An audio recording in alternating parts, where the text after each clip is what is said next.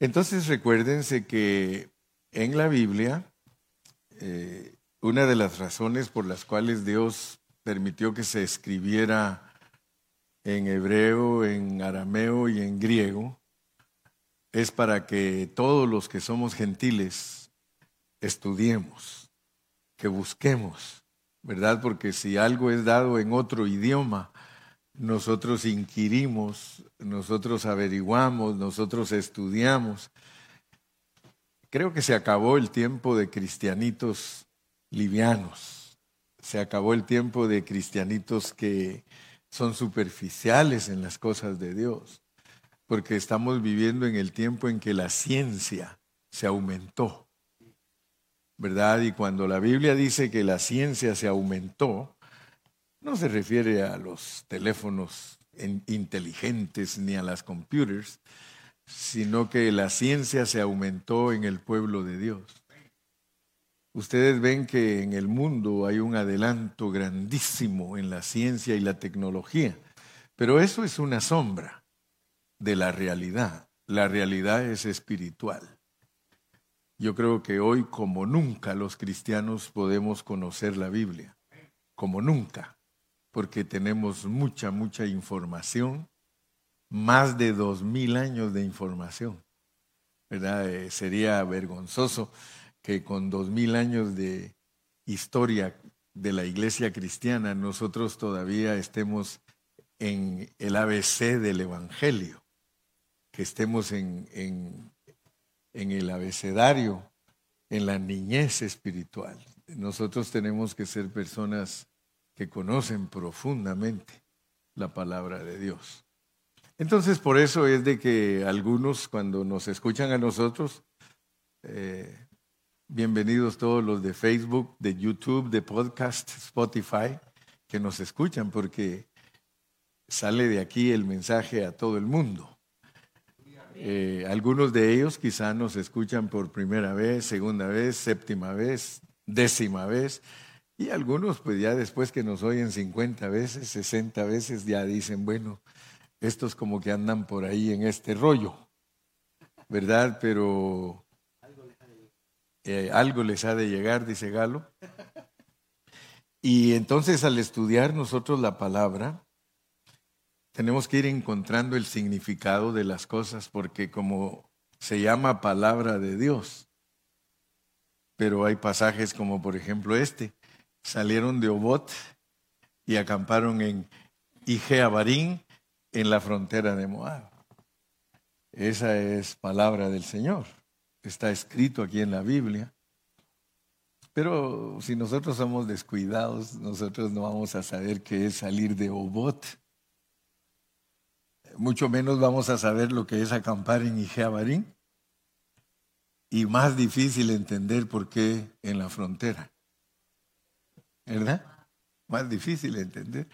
¿Y por qué en la frontera? ¿verdad? Pero quiero pues que todos sean bendecidos. Eh, significa, significan situaciones.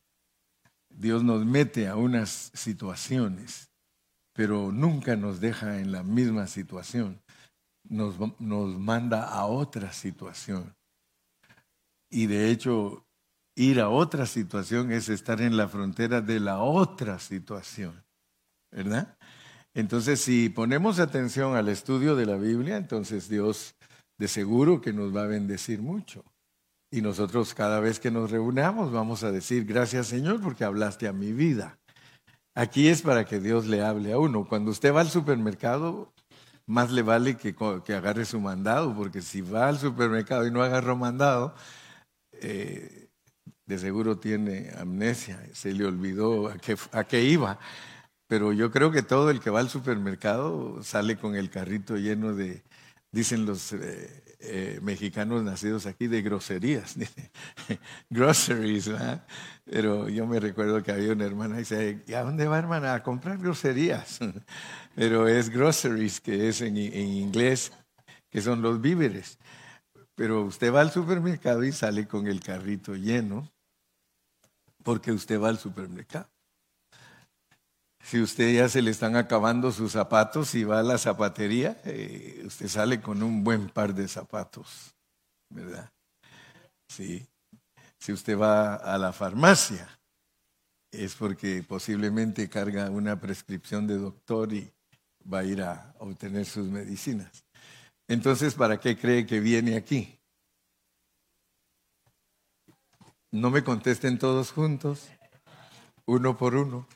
¿Para qué cree que viene aquí?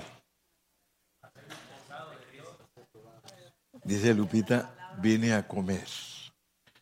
Venimos a comer espiritualmente. Jesús dijo que Él era el alimento verdadero. Y si nosotros nos centramos en hablar de Él, vamos a comer el alimento verdadero. Entonces, en esta jornada que nos mete el Señor hoy, la de Igea Barín, para poder yo hablarles a ustedes de Igea Barín, yo tuve que ir a buscar en toda la Biblia en dónde se usa esa expresión Igea Barín, para que así la encontremos bajo sus contextos, ¿verdad? Porque esa es la manera que Dios nos habla a nosotros explicándonos bajo un contexto de una palabra qué es lo que sucedió allí, para qué sucedió y cómo Dios quiere aplicarlo a nuestra vida.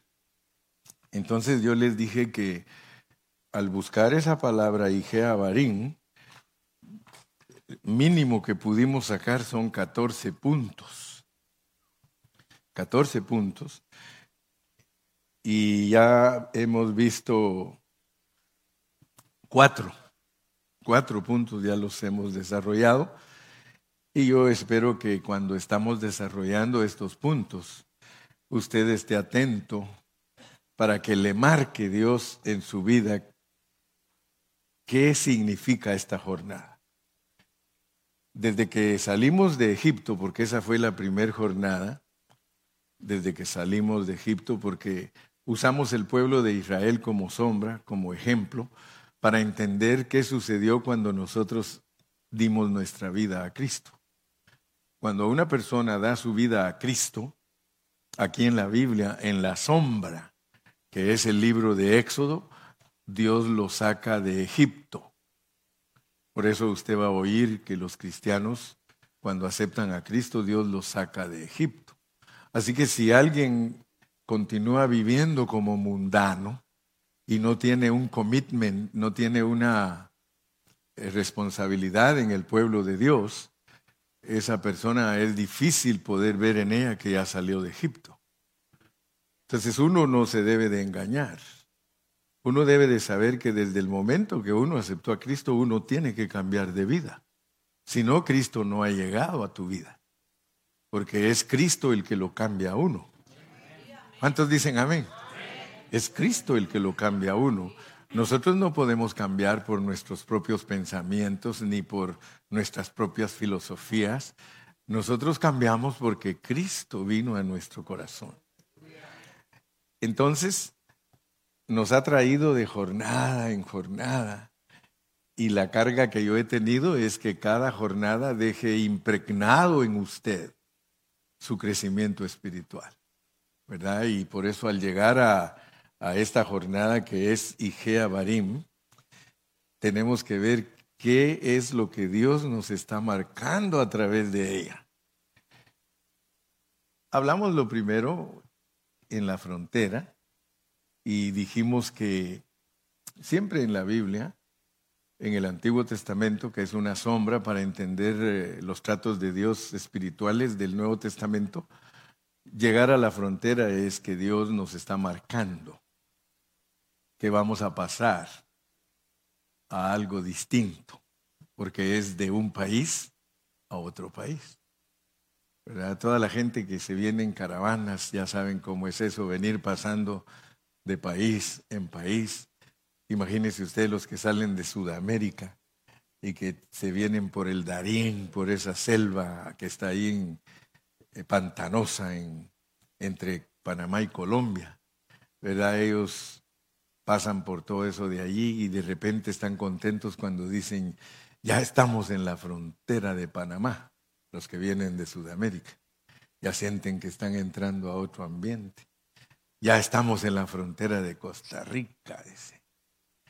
Ya estamos en la frontera de Nicaragua.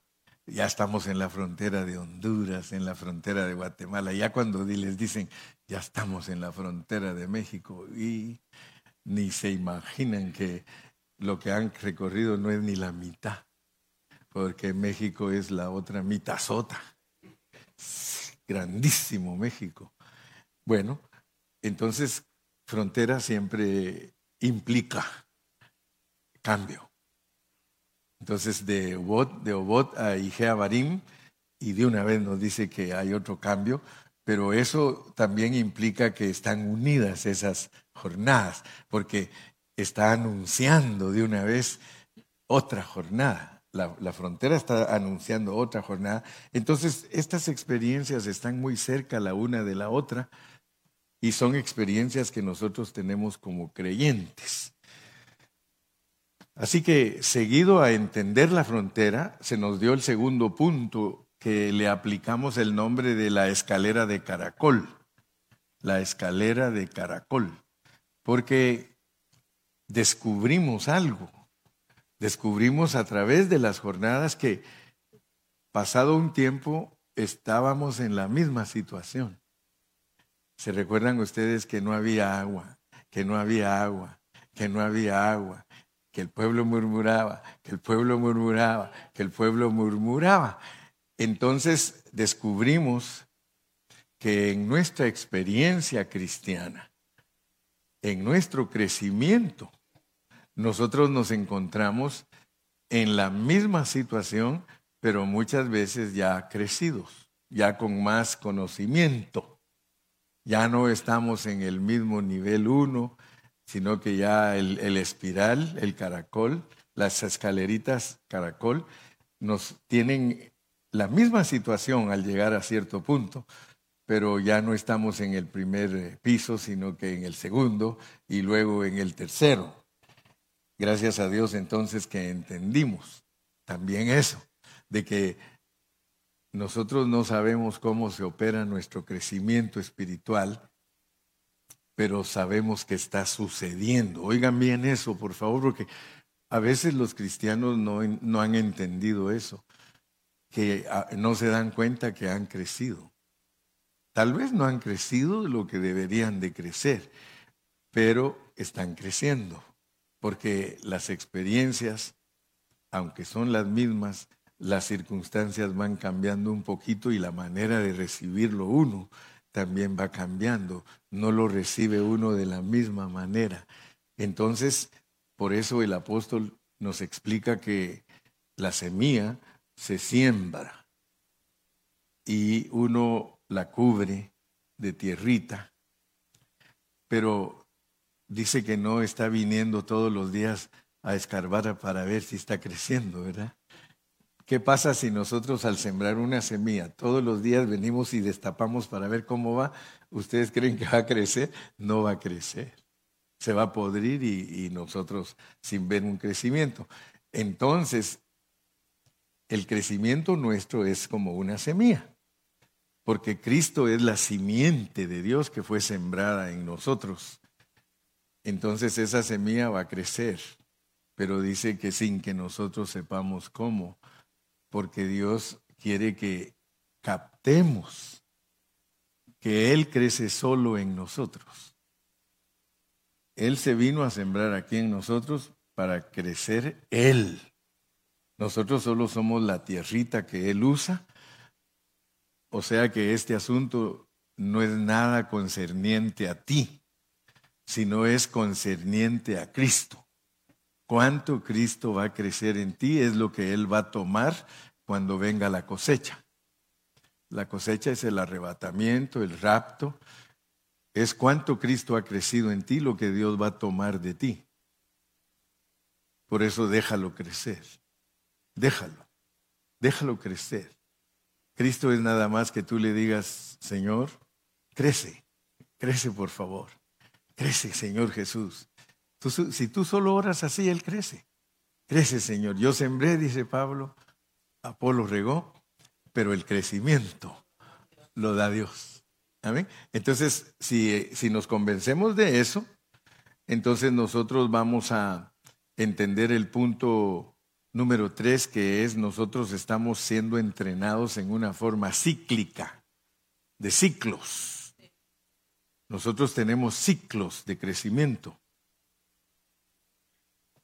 O sea que Dios va produciendo ciclos en nosotros y en esos ciclos nosotros vamos creciendo.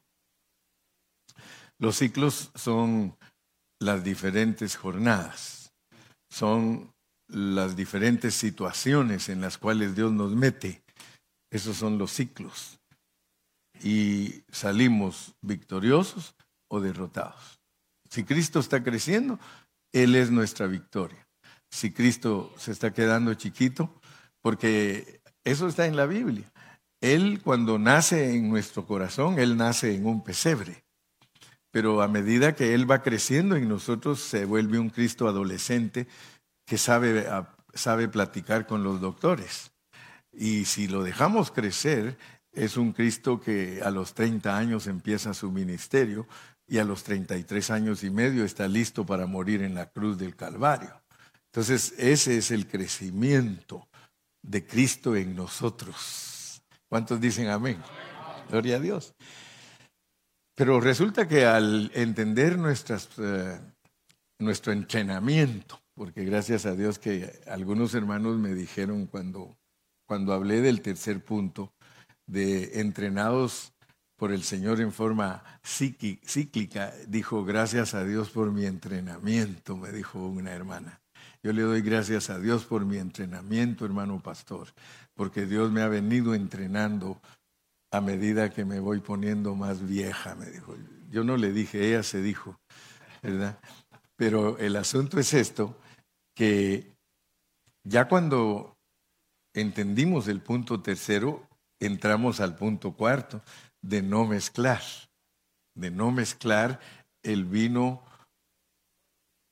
el vino viejo con los odres nuevos, ni el vino nuevo con los odres viejos.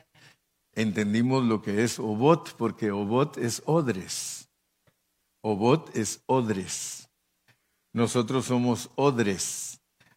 Si usted no sabe lo que es un odre, son pieles.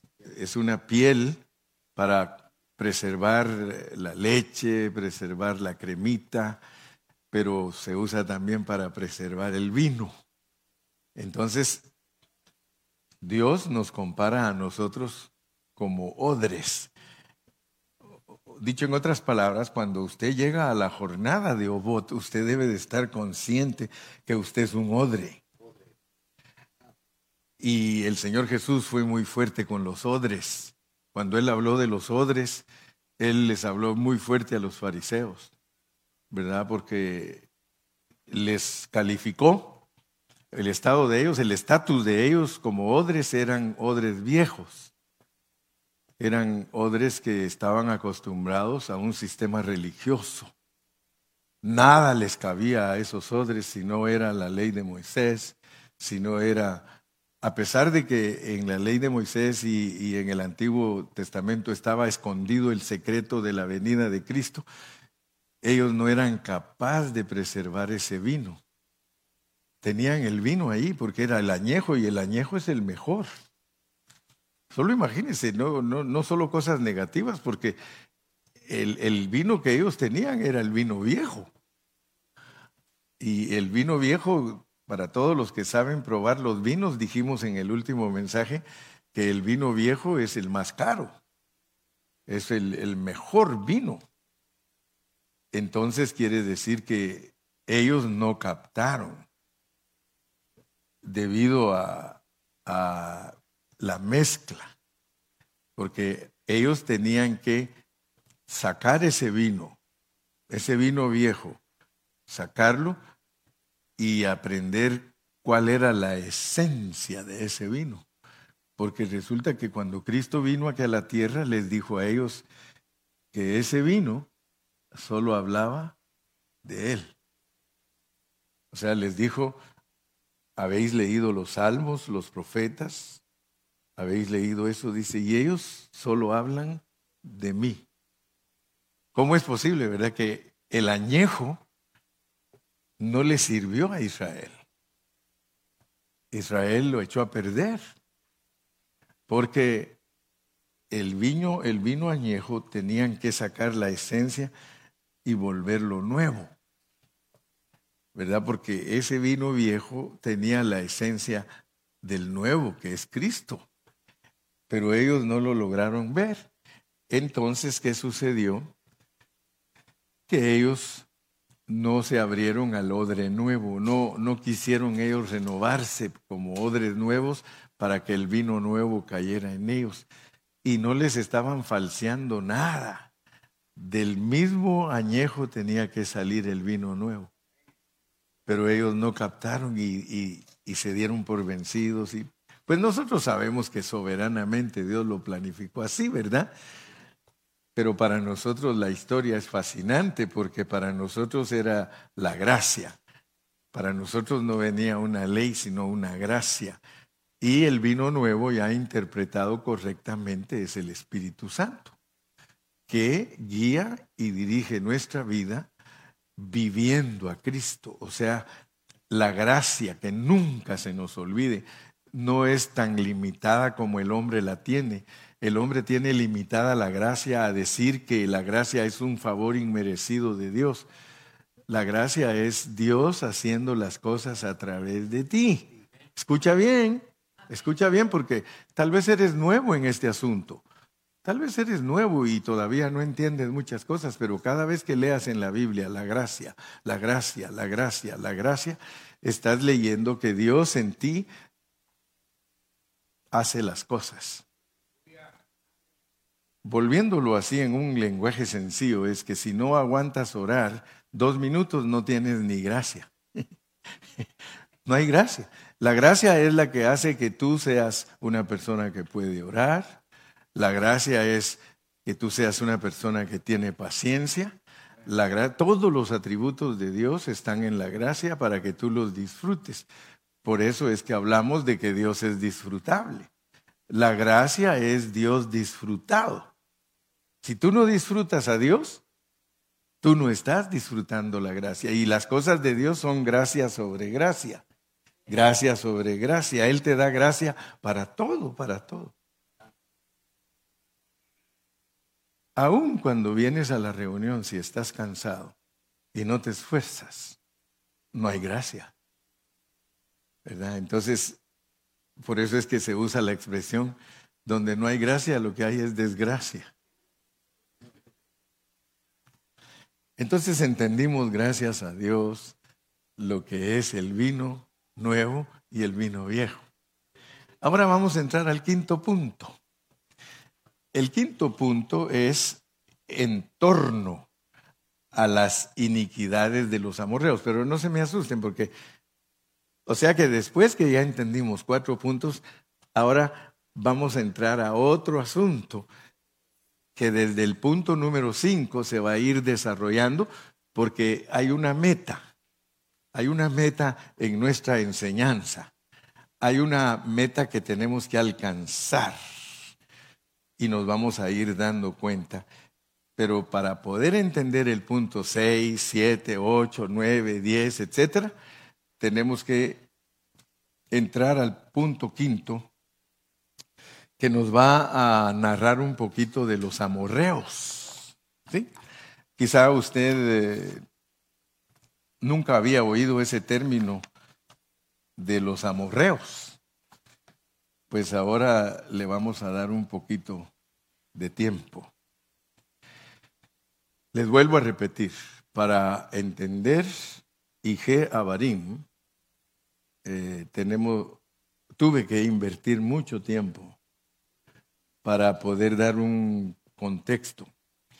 Entonces yo quiero que ustedes se den cuenta de que ese versículo, salieron de Obot y acamparon en Igea Barín, nos está diciendo algo muy importante.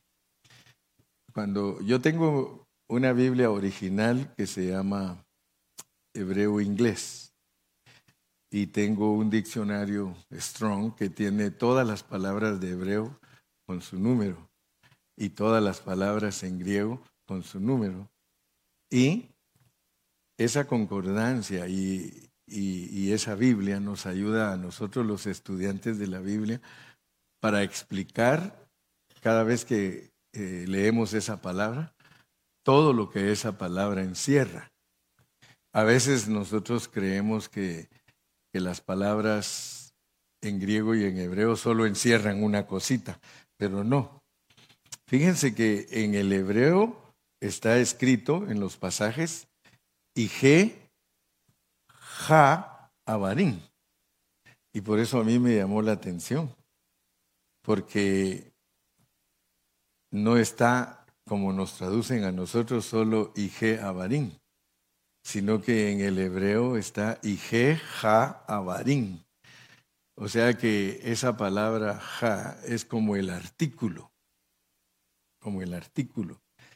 Fíjese que no dice solo Abarín, sino Ige Ja Abarín.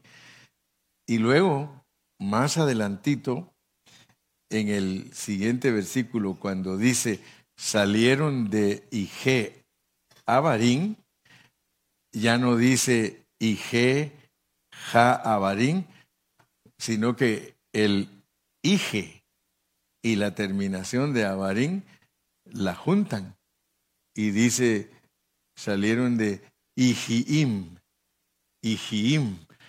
Entonces les comunico todo esto para que ustedes sepan que mi investigación bíblica es profunda, exhaustiva y la carga que tengo es que todos aprendamos el por qué Dios nos pone todas estas cosas en la Biblia. Si ustedes notan, llevo 132 mensajes de las jornadas, comenzando desde la preexistencia, ¿verdad? Porque Dios nos motivó a que entendamos bien la preexistencia de nosotros, eh, donde estuvimos antes de caer en este manicomio, ¿verdad? Porque aquí en este mundo es un manicomio. Pero antes de que nosotros viniéramos a caer a este manicomio, porque aquí puros locos hay, pero hay locos en el buen sentido y locos en el mal sentido, porque nosotros somos los que estamos locos por Cristo. Locos por Cristo, hermano. Amén. El apóstol Pablo dice que estamos locos por Cristo. Fíjese que la locura de nosotros es una locura que salva. Pero la locura del mundo no, hermano. La locura del mundo es para que se pierdan. Entonces, la carga que tengo es que veamos todos los usos de la palabra y se puede decir que cuando ya nos dicen Ijiim, Ijiim, nos están sintetizando la palabra. ¿sí?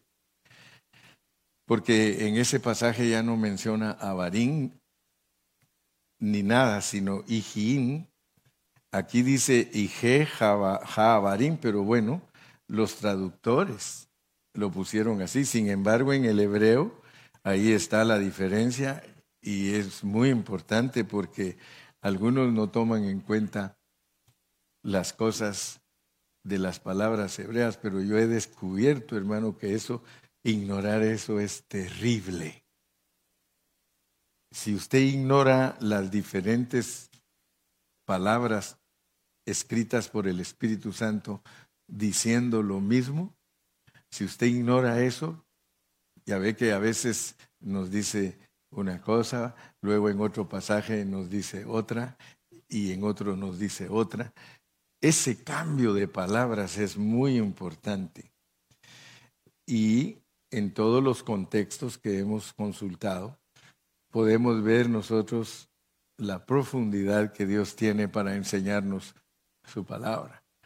Por eso yo me preocupo y digo, Señor, porque algunos hermanos hasta me han dicho, hermano, pero ¿y qué van a hacer los hermanos que apenas saben leer y escribir? yo le digo, pues yo no sé qué va a hacer Dios con ellos, pero de alguna manera va a tener que ayudarlos. ¿Verdad? Porque en la Biblia hay Pablos y hay Pedros. Y yo siempre he creído que los hermanos que no tienen mucho estudio secular, pero que son haraganes, nunca van a poder superarse. Pero este mundo no es para los haraganes. La Biblia no muestra que el Evangelio es para haraganes o para gente negligente. La Biblia muestra que el Evangelio es para gente inteligente. Y algunos dicen, pues ya perdió Dios conmigo porque yo soy tonto. Fíjese cómo se, cómo se, se califican y se, se autojustifican. Si el Señor le va a decir a todos, yo te puse al lado de un pastor. ¿Cuántas notas tomabas de lo que él hablaba? ¿Cuántas notas tomabas de lo que él hablaba? Ustedes saben que si uno de nosotros va a la universidad o va a la escuela y no toma notas, nunca va a pasar los exámenes. Nunca. Pero yo miro que aquí todos están conformes. ¿Cómo irán a pasar su examen? Digo yo. ¿Cómo? Si yo me tardo dos días investigando una palabra y ellos... Hermanos, I'm talking to you seriously. Yo les estoy hablando en serio, hermano. Ayer le decía yo a los caballeros, ustedes muchos no toman su lugar. Ustedes no toman su lugar. A ustedes Dios los puso en este manicomio, los puso en este mundo y ustedes no han tomado su lugar. Qué triste, hermano, tener 20 años de ser cristianos, 15 años de ser cristianos y no tomar uno su lugar, hermano. No tomar su lugar. Y le voy a decir qué es tomar su lugar. Usted está aquí en esta congregación que se llama Iglesia Local. Pan de Vida Ontario, Iglesia Local. Usted es parte del cuerpo de Cristo. Dios lo puso aquí para que usted tome su lugar. Después no se vaya a lamentar. No se vaya a lamentar, hermano. Porque tomar el lugar aquí es venir a orar una hora el martes, venir a estar el viernes dos horas y el domingo dos horas. Eso es tomar su lugar. Dios solo le pide a usted cinco horas a la semana, veinte al mes. Y usted no se las da. ¿Cómo cree usted que Dios mira a esta iglesia con todos esos hermanos que no toman su lugar? Porque la responsabilidad de nosotros es que este candelero esté brillando. Si Dios te puso aquí es para que este candelero esté brillando. Qué triste que cuando quieren le dan a Dios su tiempo y cuando no, no. Pero Dios a todos, no va a creer que al hermano Carrillo nada más le va a pedir cuenta, va a decir, ¿el talento? ¿El talento que te di? Porque algunos, hermano, algunos de aquí, si 10 horas pusieran, aquí estuvieran. Algunos de aquí, si 15 horas les pusieran de reunión, aquí estuvieran. Pero hay unos que ni siquiera las 5. No toman su lugar. Y el Señor dice, a ver, a ver, a ver, cinco talentos te di. ¿Cuántos me vas a entregar? Aquí están, Señor, diez. A ver, a ver, diez talentos te di. ¿Dónde están? Aquí están veinte, Señor. A ver, a ver, a ver, un talento te di. Señor, lo enterré se da cuenta que cuando uno se cree inútil es cuando uno pone un montón de excusas. Para otras cosas somos buenísimos. Para ver televisión, horas de horas de horas, hermano. Buenísimos. ¿Sí? Cuando el Señor lo juzgue, yo estoy seguro que va a decir, presente Señor, tomé mi lugar en eh, la Rosa de Guadalupe. Amén, Señor, tomé mi lugar en tal y tal novela y los que más viejitos, yo en la Natacha, Señor, porque la, la mía fue la Natacha. Hermano, yo estoy hablando si usted es un cristiano real, hermano. Yo estoy hablando, mire, el día que yo, Dios me recoja de esta tierra, yo me voy feliz porque voy a decir, Señor, yo les dije, yo les dije que tú los querías en su puesto, pero ninguno de ellos tomaba su puesto. Ya no le di, ya no, ya no le di, como, ¿qué tal si le dijera como soldado? Imagínese un soldado que no se va a su puesto.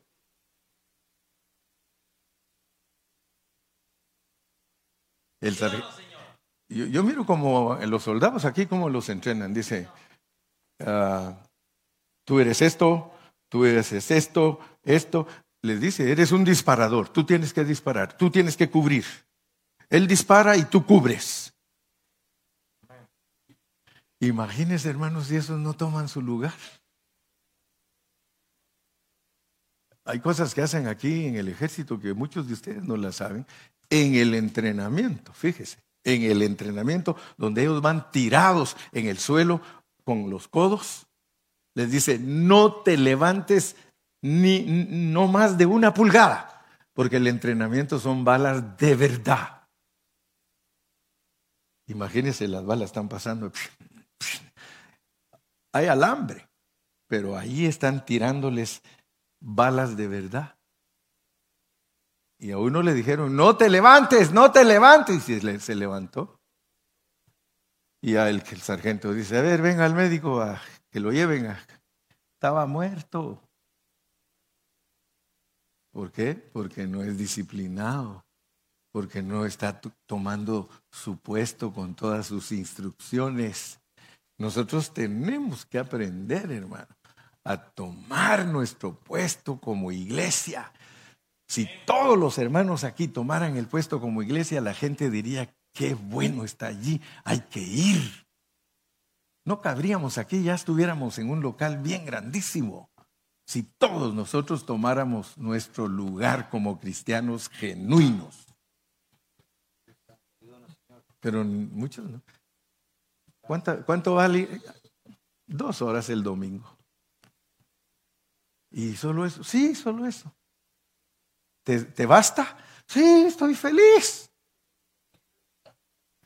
Pero es que Dios te ha dado una responsabilidad como miembro de un cuerpo. Imagínense que diga, no, hoy, no quiero estar. Se sale la celulita. Y de tantas celulitas que se salen queda celulitis. El cuerpo con celulitis en vez de estar en forma. Entonces yo quiero que ustedes vean pues que Dios es serio en su palabra. O sea que al estudiar esta palabra IG, IG Abarim, tiene una profundidad de significados. Precisamente por lo genérica, ustedes si han visto, por ejemplo, en español, cómo una palabra tiene otra palabra parecida y tiene otra parecida y otra parecida, pero con la misma raíz. Pero a veces hasta cinco, seis y diez palabras, todas están relacionadas con la misma raíz. Y esa raíz aparece en esta, en otra, en la otra, en la otra, y te va a dar el significado básico pero según el contexto. Entonces, este significado se adapta a muchos significados complementarios y G son tres letras que en el hebreo se llaman la letra Ayin. Ayin en hebreo y G es Ayin. Pero los judíos, como tenían problemas para comunicarse, Dios les dio un les dio un lenguaje a los hebreos. ¿Cuántos de ustedes saben cómo, cómo se escribe el nombre de Dios? A nosotros nos dicen Yahweh, pero es Y, H, W, H. Y, H, W, H. El hebreo no tiene vocales. Entonces imagínense ustedes ¿Cómo les vamos a entender nosotros a los judíos cuando hablan con nosotros si le dice... Pero ese es el idioma. Imagínate que te quiera hablar un... Si no arregla el... Entonces los hebreos hubo una escuela de los siglos séptimo, octavo, noveno y décimo. Se llamaban masoretas. Y ellos dijeron, tenemos que arreglar nuestro abecedario para que la gente nos pueda entender. Entonces ellos le agregaron líneas a las letras, yod se llaman, puntos. Entonces es la A, E, I, O, U. Y eso hace la diferencia, porque entonces cuando un hebreo me quiere hablar de Dios, él ya no me dice, ya, ya, porque Y, H, W, H, ¿cómo, se, cómo la leemos nosotros? Y es que así es, así es. El judío habla así, pero ellos para que nosotros lo entendamos, los masoretas dijeron, hay que ponerle las letras de ellos que son básicas, A, E, I, O, U. Solo imagínense ustedes qué tremendo es el idioma de nosotros. Porque ya dijeron, Yahweh. Ah, así Yahweh, así, así Yahweh, ya, ya, ya entiendes más. Yahweh. Fíjense todo lo que nos toca estudiar para poder nosotros entender Ige Barín. Entonces, Ige, esta es una palabra, esta, esta palabra es una raíz que aparece en muchos contextos de la Biblia. Y por eso nosotros tenemos que ponerle mucha atención porque esta palabra también significa iniquidad. Iniquidad. Entonces, cuando nosotros estudiamos la jornada 38 y Jeabarín, no solo tenemos que saber que nos están diciendo que vamos a las tierras del más allá y que es una frontera para la próxima jornada, sino que también nos dice que es la iniquidad. Y consecuencias de la iniquidad, la visita a la iniquidad al llevar la iniquidad. O sea, el llevar la iniquidad está incluido. Ahora se los voy a poner más barato, más barato. Más en cristiano, dijo aquel, ¿verdad? Porque algunos hermanos a veces tienen dificultad para lograr aprender, no aprender, sino aprender, captar. Cuando hablamos de Igea Barín, estamos hablando de algo tremendo. Yo no sé cuántos de ustedes saben que todos nosotros tenemos una medida de pecado. Todos, todos los seres humanos, delante de Dios tenemos una medida de pecado que Él tolera, tolera en nosotros ustedes van a encontrar ese Igea Barín, es la iniquidad. O sea que Dios en determinado momento dice que mira a un pueblo entero y dice, todavía no los voy a castigar porque todavía no han colmado la medida de su iniquidad. Fíjense qué tremendo. A veces nosotros, hermano, cuando vemos lo que está pasando en este mundo, y que todavía elige a Barín no se, no se ha cumplido. Elige a Barín es diciéndote Dios, te doy hilo, vas a llegar hasta donde quieras, pero de repente te voy a dar un jalón, un jalón, porque ya no puedo tolerar tu iniquidad. ¿Por qué? Porque ya llenaste el vaso. y Jeabarín, nunca te olvides, tienes una medida en donde Dios dice, ahora me desquito. Señor, ¿qué? no, te llegó tu medida.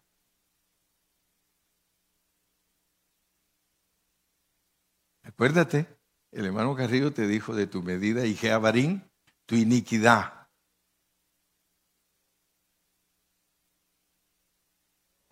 ¿Qué quiero decir con esto? Que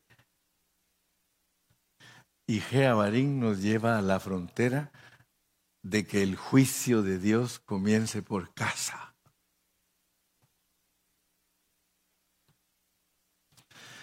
Entonces vamos a entrar al punto sexto. Solo, ese les voy a dar hoy. Me aguantan otro ratito. Mientras no vengan los niños, quiere decir que todavía estamos en tiempo. Vamos a ir al punto 6, los juicios de Dios. los juicios de Dios. Acuérdate pues que Igea Barín te manda a los juicios de Dios. Por eso Igea Barín es una frontera. Nosotros, por ejemplo, en español ponemos por un lado la palabra pecado y por otro lado ponemos la palabra culpa y por otro lado la palabra consecuencias. Fíjense, pues, nosotros, ¿verdad? Pecado, culpa y consecuencias. Pero en la Biblia yo quiero que ustedes sepan que esos tres conceptos están juntos. Para Dios no es que el pecado está por un lado y la culpa por otro lado y las consecuencias por otro lado. Para Dios esas cosas están juntas. El pecado, la culpa y las consecuencias están tan estrechamente reunidas que están juntas. Para Dios no hay diferencia tan grande. No, no, no, no. Si hay pecado, Dios dice, hay culpa. Y si hay culpa, hay consecuencias. ¿Ok? Esas cosas son indisolubles. No son conceptos muy separados. Nosotros en español, por las palabras, separamos los conceptos. En cambio, tú cuando vas a esa palabra encuentras que en un contexto la palabra significa pecado, iniquidad, pero en otro significa la culpa por ese pecado y en otro contexto significa la consecuencia de ese pecado. Pero no solo significa eso, sino que también significa la visitación de Dios al pecado. La visitación de Dios al pecado. Es decir, cuando el pecado te alcanza, es cuando Dios visita tu iniquidad. ¿Entendemos? ¿Entendemos, hermanos? Que cuando nuestros pecados nos alcanzan, Dios visita nuestra iniquidad. O sea, el pecado fue ayer, pero la visitación es mañana. Pero esa visitación que viene mañana es porque Dios hizo que le alcanzara el pecado. Sin embargo, se van a dar cuenta de un detalle aquí, que por el contexto de toda esta palabra y de toda la historia de Israel, esa visitación no se refería a la visitación de Dios a Israel, sino la visitación de Dios a los amorreos. Ahora Dios visita la iniquidad de los amorreos. Por eso les dije que vamos a ir entrando poco a poco.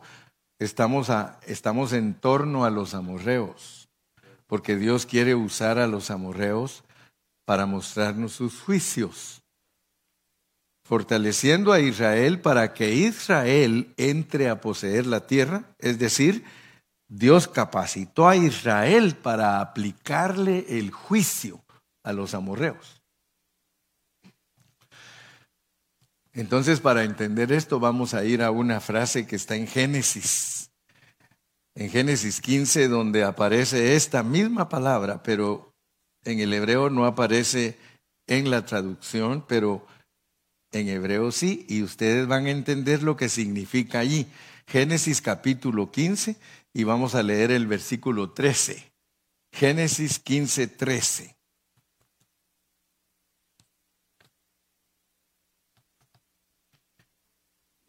Entonces Jehová dijo a Abraham, ten por cierto que tu descendencia morará en tierra ajena y será esclava ahí y será oprimida cuatrocientos años. Amén. Entonces, miren lo que dice el versículo 16. Y en la cuarta generación volverán acá porque aún no ha llegado a su colmo. La Igea Barín del amorreo. Hasta aquí. Entonces, hay un principio que Dios quiere que entendamos. Que a todo el que usa Dios para castigar a uno, si no es íntegro, lo castiga. Pero si es íntegro, no lo castiga. Por eso Pablo dice que estamos dispuestos a corregir toda desobediencia cuando nuestra obediencia es cumplida. Fíjese que muchos de nosotros corregimos a nuestros hijos y la realidad es que quien necesita ser corregido es usted. ¿Sí? Muchos de nosotros como padres le pegamos a nuestros hijos o los regañamos duro y, nos hacemos los loquitos porque en el fondo, en el fondo, ese niño está haciendo lo que usted ha hecho. Usted le está pegando o lo está regañando por lo que usted hacía. Entonces, mucho cuidado. Porque lo que va a pasar es que Ije Barín, Dios va a permitir que el pecado suyo avance y avance y avance y decirle, ahora me las pagas tú. Tú corregiste a todos estos, ahora me pagas, me las pagas tú. ¿Verdad? Yo les he dicho, hermano, que así como nosotros los pastores, si nosotros no vivimos a Cristo, ¿cómo podemos corregir a la congregación? Si solo lo que estamos adquiriendo es juicio para nosotros mismos. No dice, un versículo dice, debiendo ser ya maestros. Otros dicen, no os hagáis maestros porque mayor condenación traeréis. Así que yo aquí ando con pies de plomo. No vayan a creer que, ay, qué alegre, qué bonito, predico para que digan que predica bonito. Dios me libre, hermano.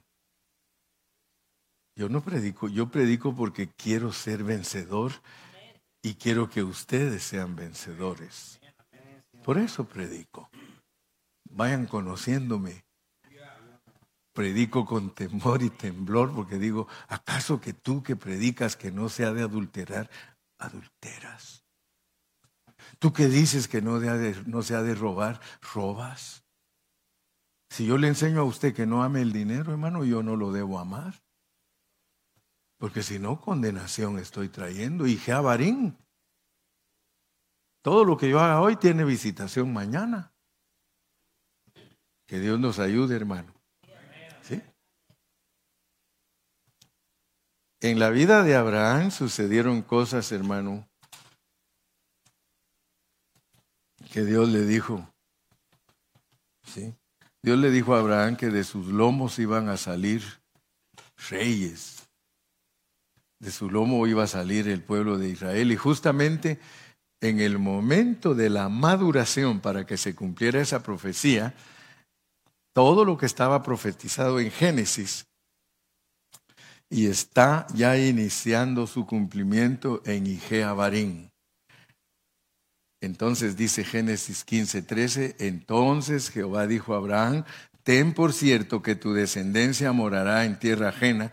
O sea, Dios le había hecho promesas a Abraham, te daré una descendencia lo haré heredero de todo, al que te bendijere lo bendeciré, y todo, claro, Abraham, eso va a ser así, a partir de cierto momento, esa promesa se va a cumplir, pero mientras esa promesa se cumple, Israel va a tener que pasar por un proceso, porque mientras Israel está pasando por un proceso, también aquellos que van a ser juzgados por Israel van a madurar en su iniquidad. Por favor, miren ustedes cómo funciona esto.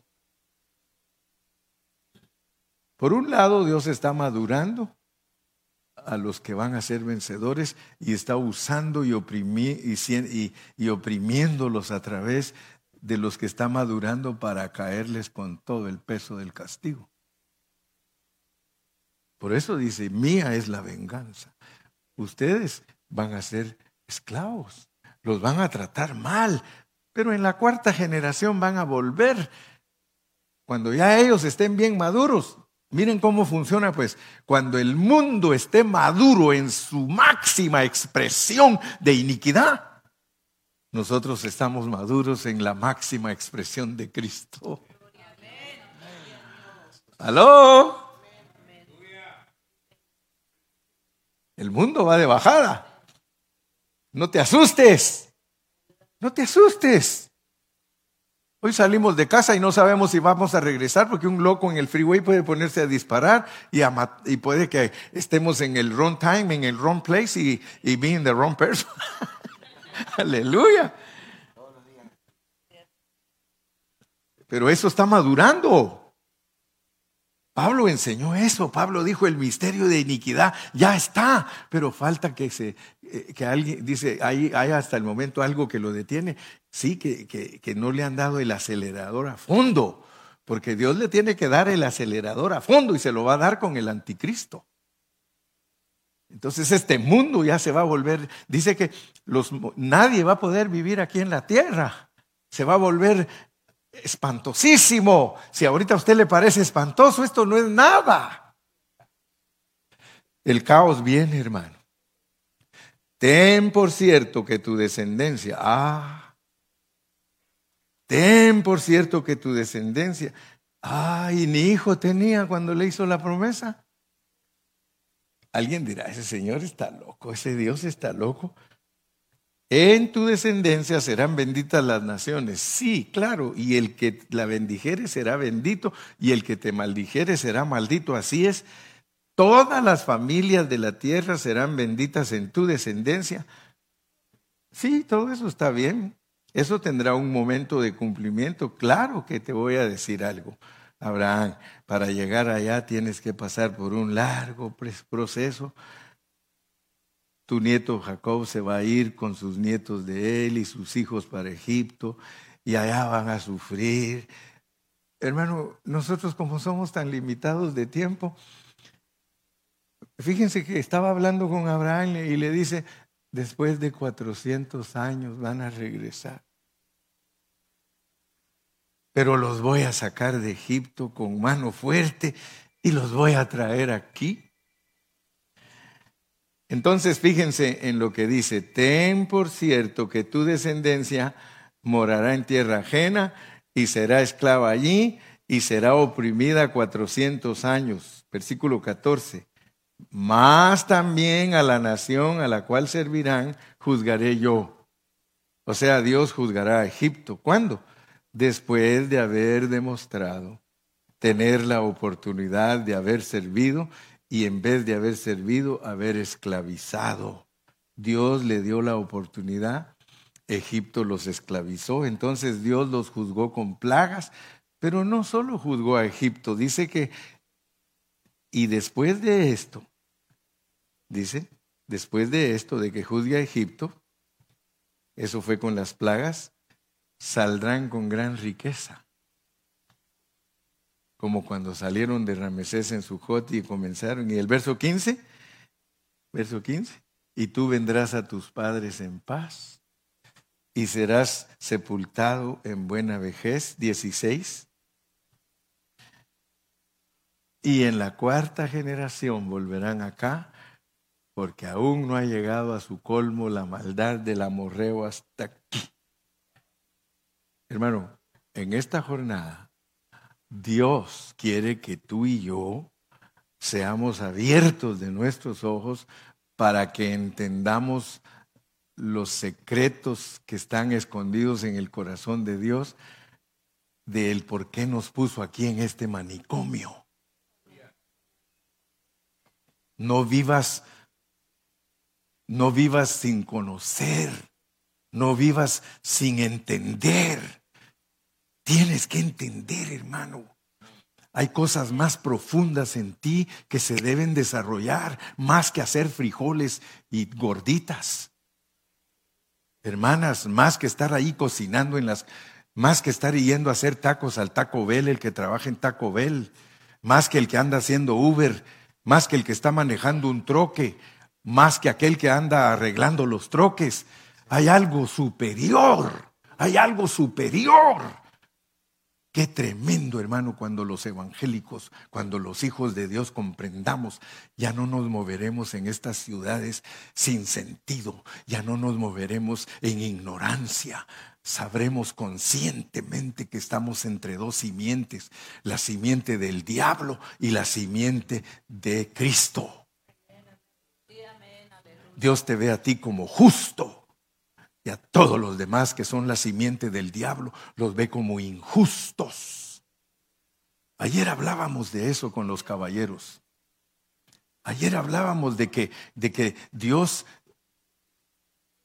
hermano, aquí en la tierra tiene esas dos simientes. ¿Acaso no lo dice Génesis 3.15? Mira cómo dice Génesis 3.15.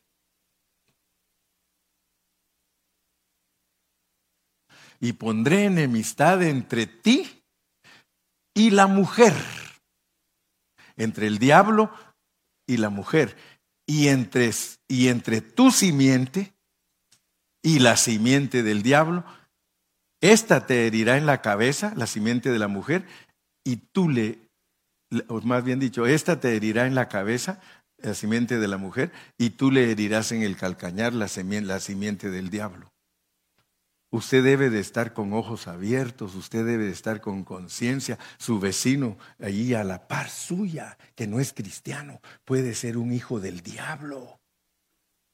¿Qué pasa hoy día, hermano? Mire, hay vecindarios tan bonitos, casas bien bonitas, y cuando la, noticia al otro día, la noticia al otro día, y ahí anda la policía y todos, y qué pasó? Y le preguntan a los vecinos, ¿y qué pasó aquí?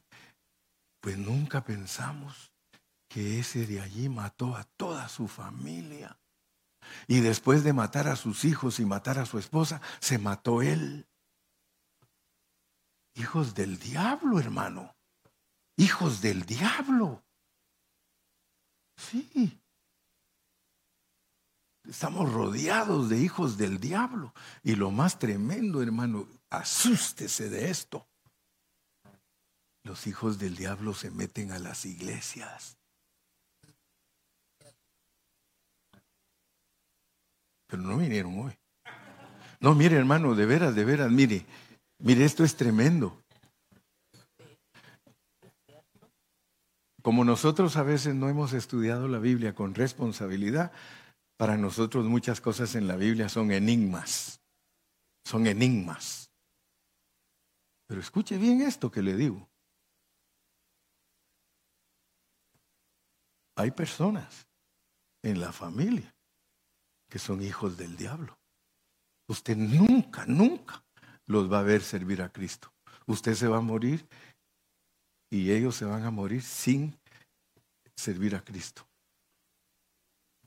Fíjese, los hijos del diablo, no crea usted que los hijos del diablo andan con cuernos y cola y de color rojo.